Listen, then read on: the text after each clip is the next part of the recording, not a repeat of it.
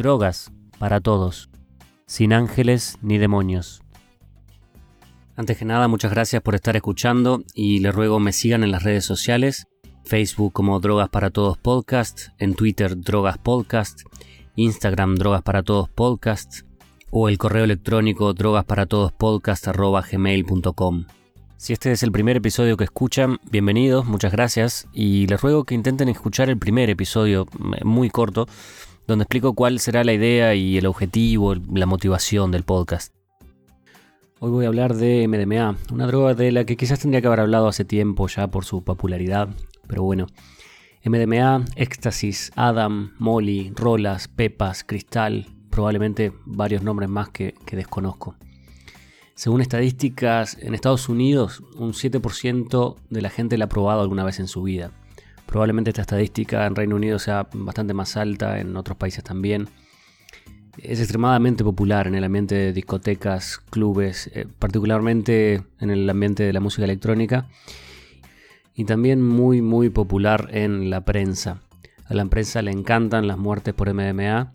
Normalmente todas terminan en la prensa en comparación con el alcohol en las que básicamente ninguna termina en la prensa porque no, no son noticias, cosas de todos los días. David Nutt publicó un estudio en su momento en Reino Unido donde mostraban que en un cierto periodo habían habido 27 muertos relacionados con MDMA y todas ellas habían salido en la prensa. Y cuando se, comparaba eso con las muertes por alcohol, era un 0,5% de las muertes habían de alguna forma aparecido en la prensa o, ni eso.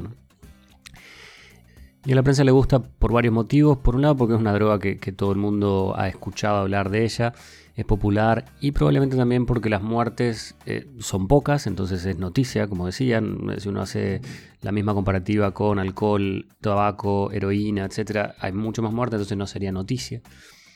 Y em, porque normalmente los usuarios de MDMA son clase media alta. Eh, entonces no es lo mismo cuando muere una persona en situación de calle, que usaba heroína, etcétera, nadie le sorprende. Las muertes por MDMA a veces es una chica de 17 años que tomó por primera vez en una fiesta con las amigas y era estudiante, la mejor en su clase, etcétera. Pero bueno, más allá de, la cobertura en la prensa, que, seguramente haga otro episodio solo relacionado a eso, a la exageración, las mentiras y la tergiversación de las noticias en la prensa, Actualmente se ha empezado o, se ha vuelto a investigar su uso con fines terapéuticos y hablamos un poco de eso en las entrevistas con Juan Carlos Bouso y perdón, con José Carlos Bouso y con Brad Birch, pero no voy a hablar aquí más de ese tema, me voy a centrar en, el uso recreativo como siempre. La distinción entre MDMA y éxtasis que se hace en el ambiente terapéutico ahora, que lo nombraba Brad Birch, de eso sí me gustaría nombrar algo porque es algo que no me gusta lo que se está haciendo.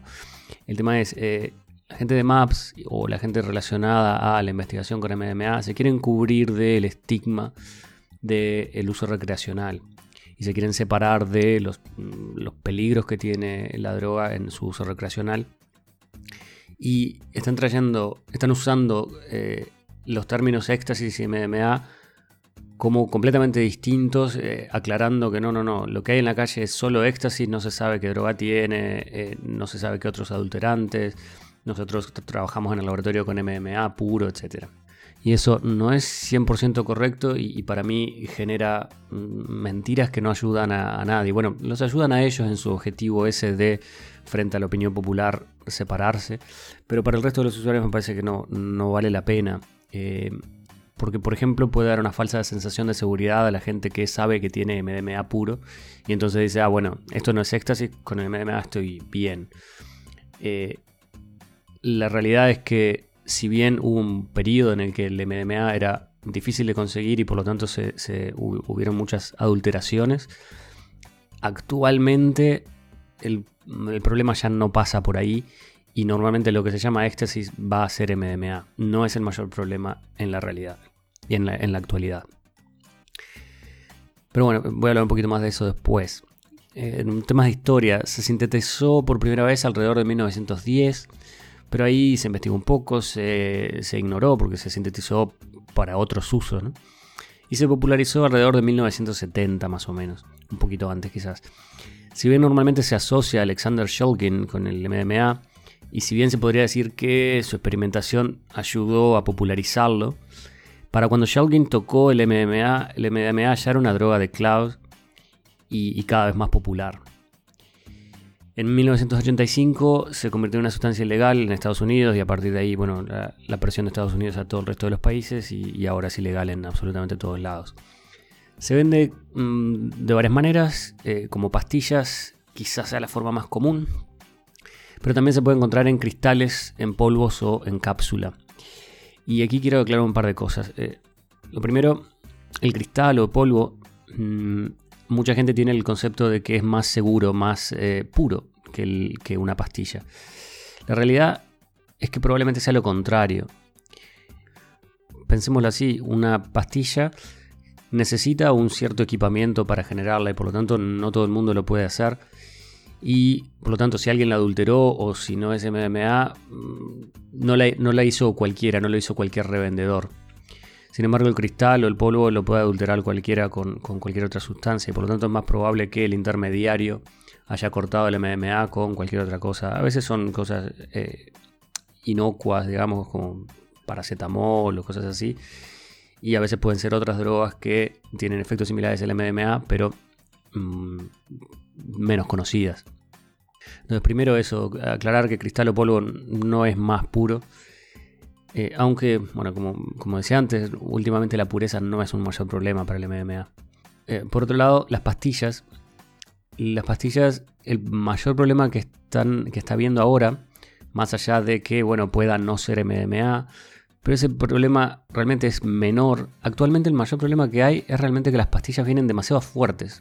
Se están encontrando muchas pastillas que una sola pastilla tiene igual 300 miligramos de MDMA, lo cual es un disparate. Eso no pasaba en el pasado. Parece ser que es como una lucha interna que están teniendo los fabricantes para ver quién hace las pastillas más fuertes. Y por eso la recomendación ahora, bueno, siempre la recomendación es intentar testearla en un laboratorio o con reactivos, etcétera pero la realidad es que bueno, mucha gente no lo va a hacer, pero sí por lo menos tomar la precaución de nunca tomar dos pastillas y, de entrada o una si no las conocemos, si no se probaron antes, empezar con media o incluso menos de media y esperar para ver los efectos. Y bueno, ¿por qué decía esto de empezar con media? Porque mm, con el MMA pueden haber problemas si se toma no mucho más de la dosis eh, recomendada, digamos. Una dosis normal andará en los 120 miligramos más o menos. Hay gente que va a tomar mucho más, por supuesto. Se recomienda un máximo de 250 miligramos eh, por, noche, de repente en dos tomas. Y los efectos obtenidos, bueno, si bien se puede considerar un psicodélico, en realidad difiere mucho de los efectos de hongo o LSD, por ejemplo, y en que la experiencia normalmente será bastante más controlada, positiva, sin mucha incertidumbre, sin demasiadas posibilidades de un mal viaje como podría pasar con otros psicodélicos. Aunque por supuesto siempre puede haber alguna mala experiencia, pero digo que no es tan común como en otros psicodélicos. Los efectos son eh, euforia, sensación de sentirse muy bien, empatía, de conexión con los demás, bienestar, felicidad, apertura, desinhibición, una conexión con el resto, tranquilidad y a la vez eh, estimulación física. Es una droga con la que todas las personas nos parecen adorables y todo nos da más placer de lo normal. Y como efecto secundario, el más normal, que creo que a nadie se le escapa, es la rigidez de, la mandíbula, ¿no? el mandibuleo. Para eso recomendación siempre tener chicles a mano, básicamente tener eh, goma de mascar, como le quieran llamar, cuando uno consume MDMA.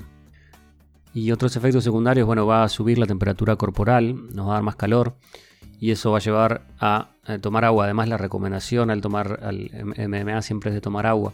Pero cuidado con eso, que en realidad la mayoría de los problemas que la gente tiene cuando con MMA, o sea, la gente que ha necesitado alguna atención médica, no ha sido por el MDMA en sí, sino por tomar demasiada agua.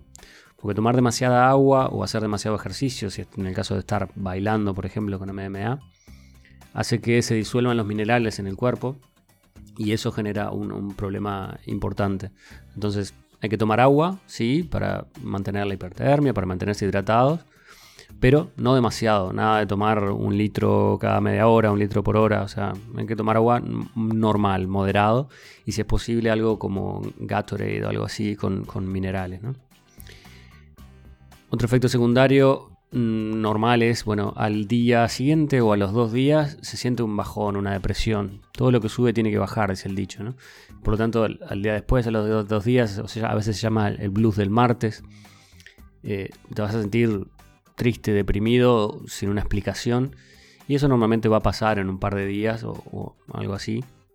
Pero bueno, es algo que, hay que considerar, de, saber que un par de días después eso que subió va a bajar. En cuanto a, combinaciones, eh, normalmente todo el mundo lo combina con, alcohol y en dosis bajas no es mayor problema. Va a potenciar muchísimo cualquier psicodélico que se tome. La mezcla con cannabis es eh, extraña, extraña. Mm, no es particularmente un psicodélico, pero bueno, eh, cambia el efecto del cannabis, por supuesto. Pero la peor combinación y con la que quizás hay que tener más cuidado es con antidepresivos.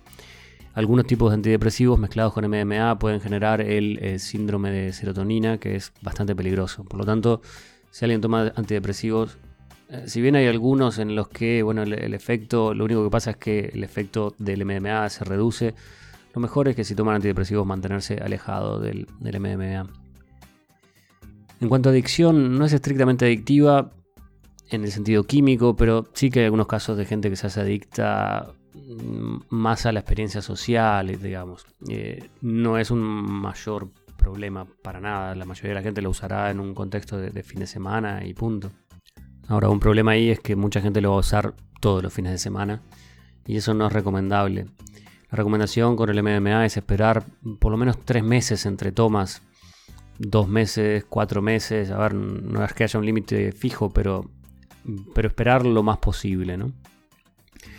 Al respecto de esto hay muchos estudios sobre eh, MDMA y su neurotoxicidad, o sea, el daño que puede hacer al cerebro se ha estudiado mucho a lo largo del tiempo, pero también han habido estudios muy malos, muy sesgados, que han generado que nadie les crea, ¿no? Cosa que pasa con, bueno, con muchas drogas, con la información que viene del, gobierno, de agencias antidrogas, etc. Sin embargo, en el caso del MDMA sí que hay eh, bastantes estudios ya que demuestran que tiene una cierta neurotoxicidad. Y de ahí es que justamente se recomienda espaciar las experiencias lo más posible. Y también se recomienda a veces suplementos que quizás puedan ayudar a, aliviar los, efectos eh, tóxicos del MDMA. Estos suplementos normalmente son el, ácido alfa lipoico, acetilcarnitina, vitamina E, vitamina C, sobre todo, eh, al final de la experiencia. Pero bueno, eso mm, les recomiendo si están interesados, si van a terminar usando MDMA, que investiguen un poco eso. Hay, sitios que recomiendan suplementos y yo creo que, vale la pena, ¿no? No es que nos vayan a sacar de todo riesgo, pero muchos estudios parecen indicar que ayuda a la neuroprotección. No quiero hacer este episodio demasiado largo, es una introducción y a una droga que creo que es bastante popular, bastante conocida Creo que mm, describiendo los efectos dejé claro el porqué de la popularidad del MDMA, ¿no? Creo que la, consistencia de sus efectos positivos y el poco riesgo de efectos negativos y el hecho de que sea una droga compatible con hablar con amigos o con estar en una discoteca. Esas cosas, bueno, explican su, popularidad. Y por más de los riesgos que nombré, eh, está claro que para la, la, cantidad de la gente que lo usa cada fin de semana, la, la incidencia de, problemas eh, es relativamente baja. No quiere decir que los ignoremos, justamente por eso hablaba de las precauciones, de bueno, intentar testearlas, porque es una droga que históricamente se ha eh, adulterado bastante. Intentar espaciar las dosis lo más posible y tener cuidado con la hidratación, de hidratarse, pero no demasiado. Bueno, y también tener cuidado de que es un estimulante, ¿no? Por más de que su efecto sea a veces relajante, dependiendo de la dosis, no deja de ser un derivado de una metanfetamina, es un estimulante, y por lo tanto hay que tener mucho cuidado con las mezclas con otros estimulantes, cocaína, anfetaminas, intentar evitar esa combinación. Seguramente hablaremos un poco más del MDMA en algún otro episodio.